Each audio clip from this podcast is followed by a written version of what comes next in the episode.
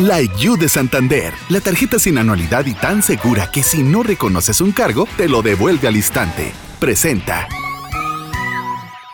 Milenio Podcast. En portada. Historias que se escuchan. Durante la gestión de Emilio Lozoya Austin, Petróleos Mexicanos entregó 1.200 millones de pesos al sindicato petrolero, a cargo en ese entonces de Romero Deschamps sin comprobar el destino de esos recursos. Esto fue revelado por el director general de la empresa productiva del Estado, Octavio Romero Oropesa, durante su comparecencia en la Cámara de Diputados con motivo de la glosa del tercer informe de gobierno del presidente Andrés Manuel López Obrador. Romero Oropesa aseguró que esto no afectó a los trabajadores porque nunca dejaron de recibir su sueldo. Manejaban una fortuna. ¿Qué si hicimos nosotros? Cancelamos eso. Eso se acabó eh, les hicimos saber que esta era una nueva administración y que eso no iba. ¿Por qué no pasó nada? ¿Por qué nadie dijo nada? Porque ese dinero nunca iba para el trabajador, era para la cúpula sindical. Los trabajadores siempre siguieron recibiendo lo de ellos, jamás tuvimos ningún problema ni lo hemos tenido. En otro tema, Oropesa manifestó que la negociación para la compra de la refinería de Deer Park a Shell está cerrada y solo hace falta la aprobación del gobierno estadounidense. La Sala Superior del Tribunal Electoral confirmó que la subsecretaria del Bienestar, Ariadna Montiel, y el presidente López Obrador violaron la veda electoral de consulta popular en la conferencia matutina del 19 de junio por hablar en tiempo prohibido durante más de 10 minutos sobre el avance de la pensión a adultos mayores que impulsa el gobierno federal. José Luis Vargas presentó el proyecto y los magistrados aprobaron por unanimidad confirmar las violaciones, pero revocaron que la falta se considere como grave, pues la sala especial carece de atribuciones para esto. Por otro lado, el Tribunal Electoral también ordenó reabrir la investigación por las tarjetas que el ex candidato del PRI a la gubernatura de Nuevo León, Adrián de la Garza Santos, entregó durante la campaña con las que prometía apoyos económicos. El proyecto del magistrado presidente, Reyes Rodríguez Mondragón, considera que la investigación no fue exhaustiva. Se advirtió que la autoridad local no realizó una investigación exhaustiva, principalmente si se recabaron los datos personales de las personas a quienes quienes entregaron las tarjetas, la existencia de un registro padrón, ni la forma de entrega y distribución, ni el mecanismo de entrega. En consecuencia, se propone revocar la resolución impugnada para efecto de que se reponga el procedimiento especial sancionador y la Comisión Estatal Electoral de Nuevo León realice nuevas diligencias de investigación.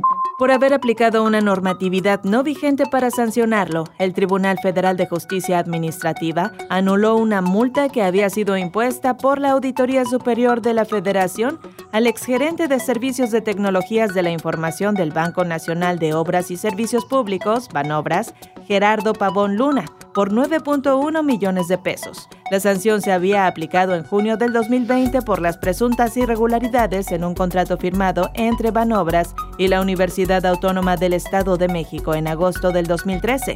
La resolución forma parte de las investigaciones de posibles desvíos de recursos en el esquema conocido como estafa maestra que presuntamente se ejecutaron en el sexenio de Enrique Peña Nieto y en el que participaron diversas dependencias federales y universidades estatales. El vocero de la plataforma México Clima y Energía, Víctor Ramírez, aseguró que si la reforma eléctrica es aprobada sin cambios, el costo de generación de este energético para las empresas aumentará hasta 42% situación que provocaría la salida de compañías de México y la pérdida de empleos acompañados de una catástrofe ambiental. El Estado de México se convirtió en la primera entidad del país en formalizar la integración del juzgado en línea especializado en violencia familiar, herramienta tecnológica que permitirá que en menos de cuatro horas se puedan dictar medidas preventivas para la protección de las mujeres, sus hijas e hijos. Así lo dio a conocer el gobernador Alfredo del Mazo Maza. La violencia intrafamiliar y la violencia de género son fenómenos globales que lastiman la confianza social, los vínculos comunitarios y los valores que unen a las familias. Gracias a la digitalización de los procesos en materia familiar, los abogados del gobierno del Estado podrán representar con mayor eficacia a las mujeres víctimas de violencia y responder con mayor rapidez cuando ellas o sus hijas e hijos enfrenten situaciones de riesgo. Por primera vez se reunieron en Baja California los seis fiscales del norte del país con el objetivo de coordinarse en materia de procuración de justicia y la aplicación de estrategias para lograr la paz en dichas entidades. Así lo destacó el fiscal central del Estado, Guillermo Ruiz Hernández, durante la conferencia de procuradores de la región fronteriza, a la que convocó a sus homólogos e incluso autoridades de aduanas y protección fronteriza estadounidense.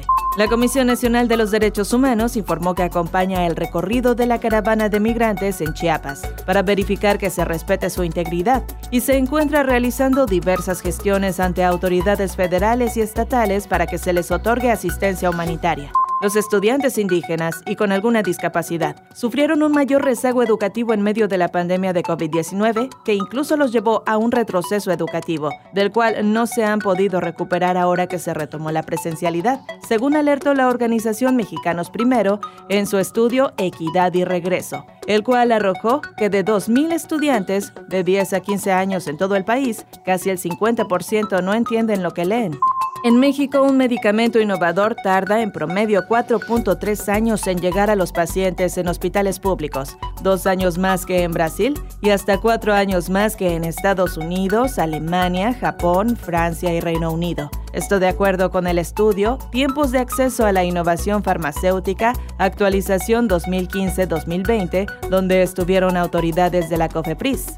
El país suma 4.797 nuevos casos de coronavirus y 386 nuevas muertes en 24 horas, con lo que se acumulan 3.793.783 contagios y 287.274 defunciones, de acuerdo con la Secretaría de Salud.